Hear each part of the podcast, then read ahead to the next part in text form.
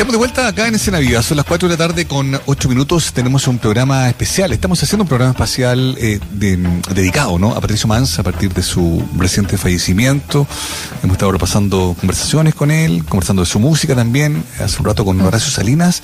Y ahora nos queremos hacer cargo también de una dimensión muy importante en la historia de este mm, artista chileno que falleció el sábado a los 84 años de edad. Y es la dimensión de escritor, de novelista, de ensayista, de poeta, también de periodista, que fue su primer oficio, ¿no?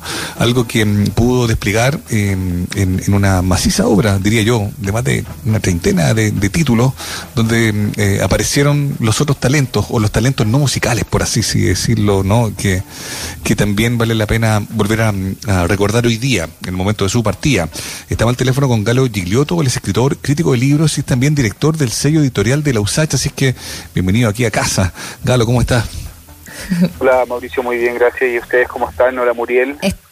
Hola Galo, eh, bien y, te queremos dar las gracias también por, em, por, darte el tiempo de poder em, eh, hacer también esta revisión, eh, mirarlo también desde, esta perspectiva crítica, también como, como editor, ¿no? lo que significa tener a un, a, a, un hombre que podía trabajar la palabra de manera tan versátil.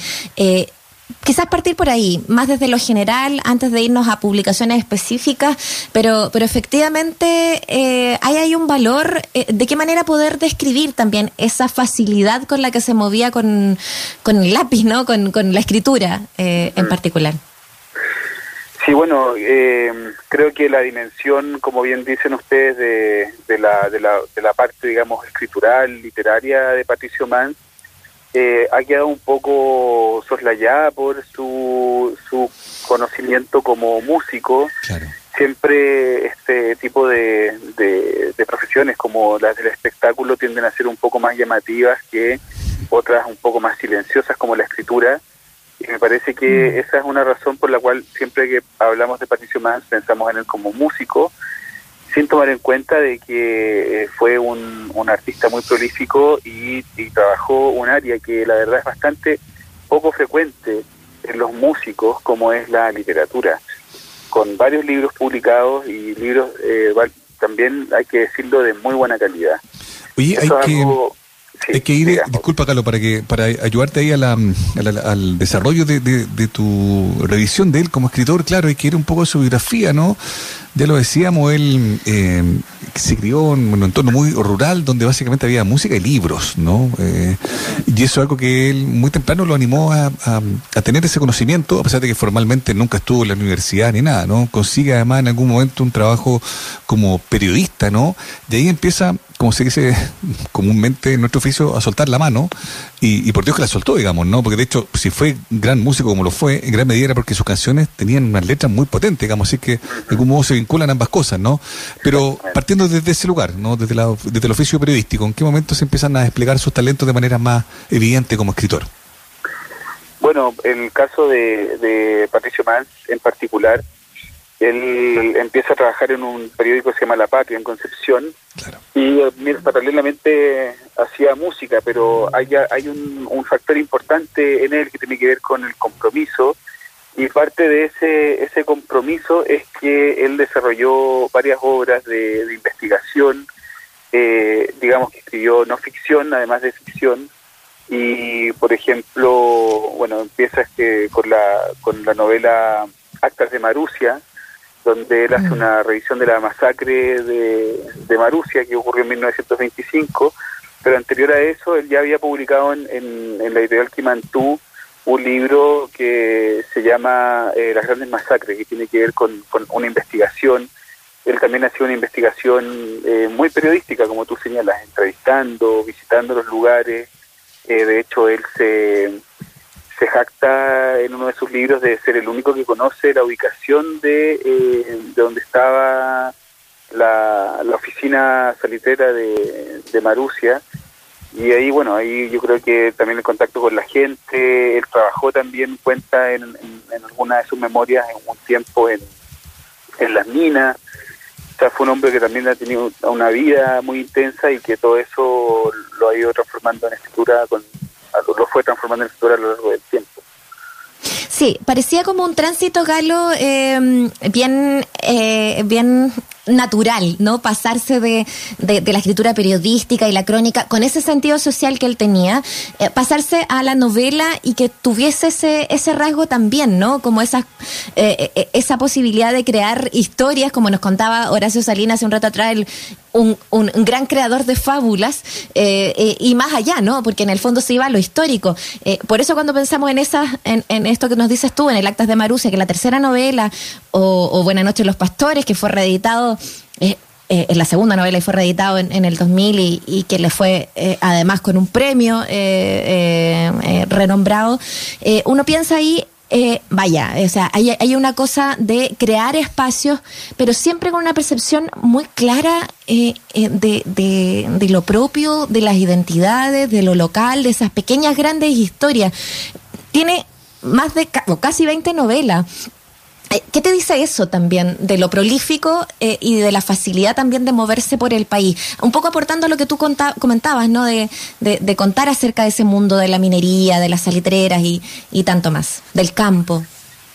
Sí, bueno, es que creo que una persona como, como Patricio Mans, que es sobre todo un, espíritu inquieto, eh, inquieto y digamos incómodo con, con la realidad de nuestro país, eh, siempre va a encontrar diferentes formas de, manifestarse eh, artísticamente. Entonces me imagino que su, esa inquietud, esa energía se volcaba de diferentes formas, como tú lo dices, o bueno, mucha música, muchos libros también, y Chile con, con sus trabajadores, que es algo de lo cual eh, nosotros tenemos perfecta cuenta. Si tuviéramos, Galo, que, mm, que, hacer el a veces odioso ejercicio periodístico de resumir obras o hablar de esenciales o hablar de títulos que son los que nos permitirían ir entrando a distintos mundos de, del mans escritor o novelista o poeta, ¿cuáles son esos, esos títulos? Bueno, en mi caso, yo mi, los libros favoritos para mí, o sea, hay un libro muy importante que a mí me, me marcó en lo personal y que no, no es efectivamente una una novela, pero se trata del libro Chile, una dictadura militar permanente, mm. donde él va haciendo un, una revisión de todos los, eh, los eventos, eh, los golpes que ha habido en nuestro país, son un, montón. Y, bueno, para mí, que en ese momento era un lector eh, que, bueno, que no conocía mucho de la historia en ese sentido de, nuestro país, la verdad es que me marcó mucho. Yo creo que esa es una, una lectura para mí fundamental. Eh, hay, bueno, Actas de Marusia también es un, es un libro que a mí particularmente me encanta por el estilo, también por la forma en que él, toma este, este tema, pero, pero sobre todo ahí uno se da cuenta de quién es Patricio Mans como escritor. Eh, la verdad es que es un libro que, que no, no tiene, no sé, es como pareciera que es una persona que se dedica solo a la escritura, eh, ah, bueno, y ahí también quiero mencionar algo que, es importante de considerar en, en, cuanto a la difusión también de su trabajo literario. Porque en el momento en que él empieza a publicar, creo que año 67 me parece que aparece su, su primer libro, eh, bueno, luego muy pronto viene el golpe de Estado y, y luego ocurre algo que, que afectó, por supuesto, a muchos escritores y escritores de nuestro país y es que las obras fueron o quemadas o prohibidas o entonces eran muy difíciles de conseguir eh, y o circulaban en la clandestinidad o o de frentón era un riesgo tenerlas y por supuesto que eso hizo que todo el trabajo literario que está siempre encapsulado en un libro sea mucho más difícil de adquirir. Y eh, por último, otra novela que a mí me, me gustó mucho también es El corazón a contraluz, en particular porque trata un tema eh, para mí muy sensible que tiene que ver con el genocidio Selknam en la Tierra del mm. Fuego. Y él, él Patricio hace una, una ficción en la que pone a Julius Popper, que era un.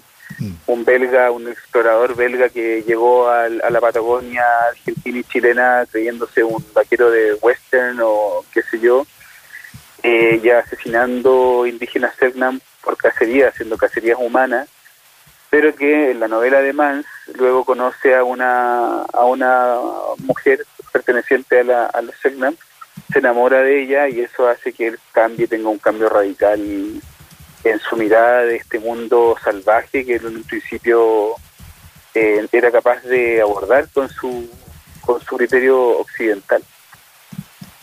Estamos conversando con Galo Gigliotto, escritor, crítico, eh, director del sello editorial USACH eh, y, también haciendo un repaso de, la obra, de la novela, del ensayo, de los ensayos de, de, Pato Mans, que, que, además hablan ahí en general también de, títulos y, y, temas que fueron importantes tanto en sus canciones eh, como, como en sus ensayos, ¿no? Eh, y, especialmente la mirada desde la novela, agradecemos ahí tu, tu recorrido por, por aquellos que para, para ti son esenciales, imperdibles. Menor quizás en cantidad de libros publicados, pero me imagino igual de importante en poesía.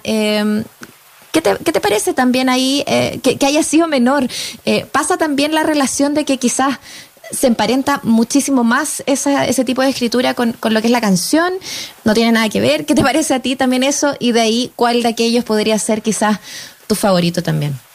Eh, sí, mira, la verdad es que mm, creo que, que la poesía siempre es un terreno un poco más complejo en términos de que entra en, una eh, en un espacio de, gente muy entendida y, y ahí, bueno, eh, digamos que, que, claro, que esos son trabajos más, más personales, eh, más eh, íntimos, en especial lo que hacía Patricio Mans. Yo la verdad no tengo ningún libro favorito en poesía de él, pero como te digo, a mí lo que me interesa en lo personal es, tiene que ver con el, con el registro, el rescate de la memoria y el trabajo que hizo en, en ese ámbito siempre queda la sensación, o más que la sensación, era una certeza de él y su entorno de que, a pesar de múltiples em, postulaciones, por ejemplo, el Premio Nacional de Música o de Literatura, su nombre nunca fue contemplado.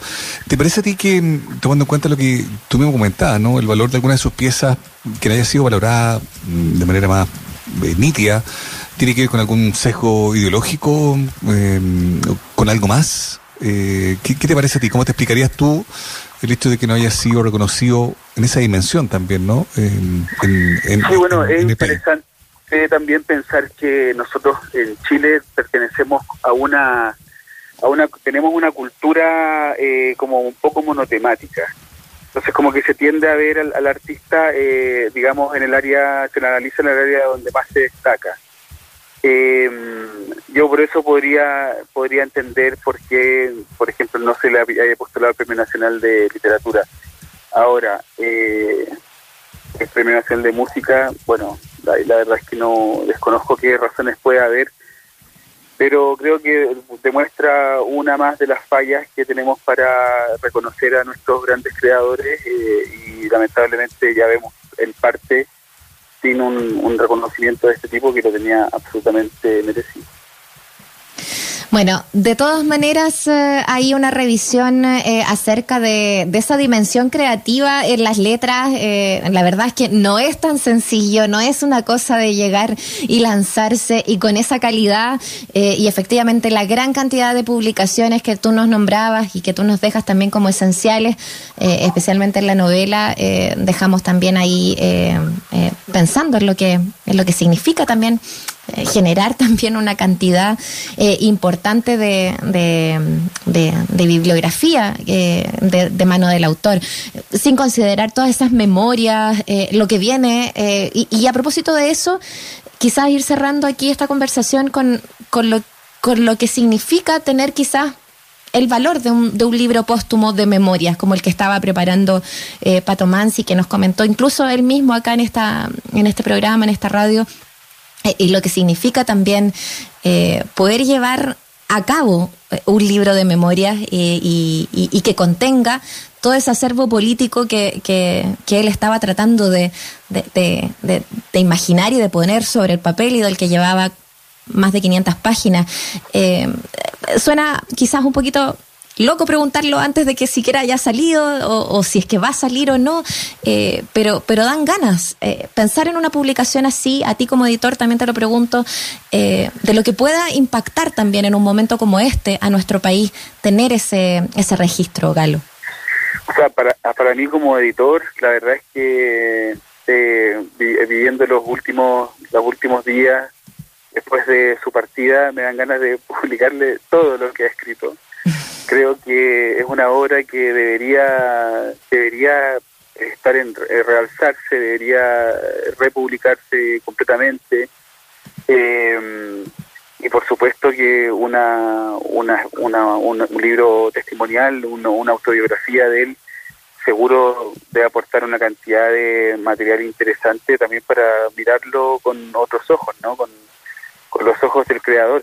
Y aquí me voy a salir un poco, pero para mí eh, Patricio Mans es un artista de una envergadura muy grande. Eh, yo pienso, por ejemplo, en Chico Huarque, en, Argentina, perdón, en Brasil.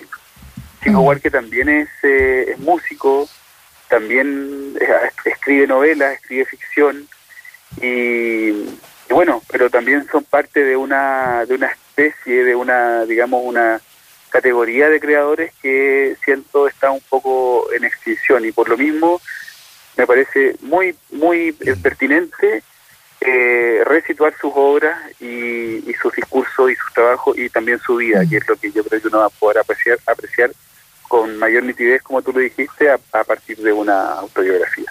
Uy, como bien me decía un amigo la noche del sábado, estamos hablando del tema, bueno, exagerando el, el, mismo argumento tuyo, ¿no? Como si este fuera un país medianamente serio, hablaríamos de Mans como hablamos, con el mismo entusiasmo con el que hablamos de Dylan u otro.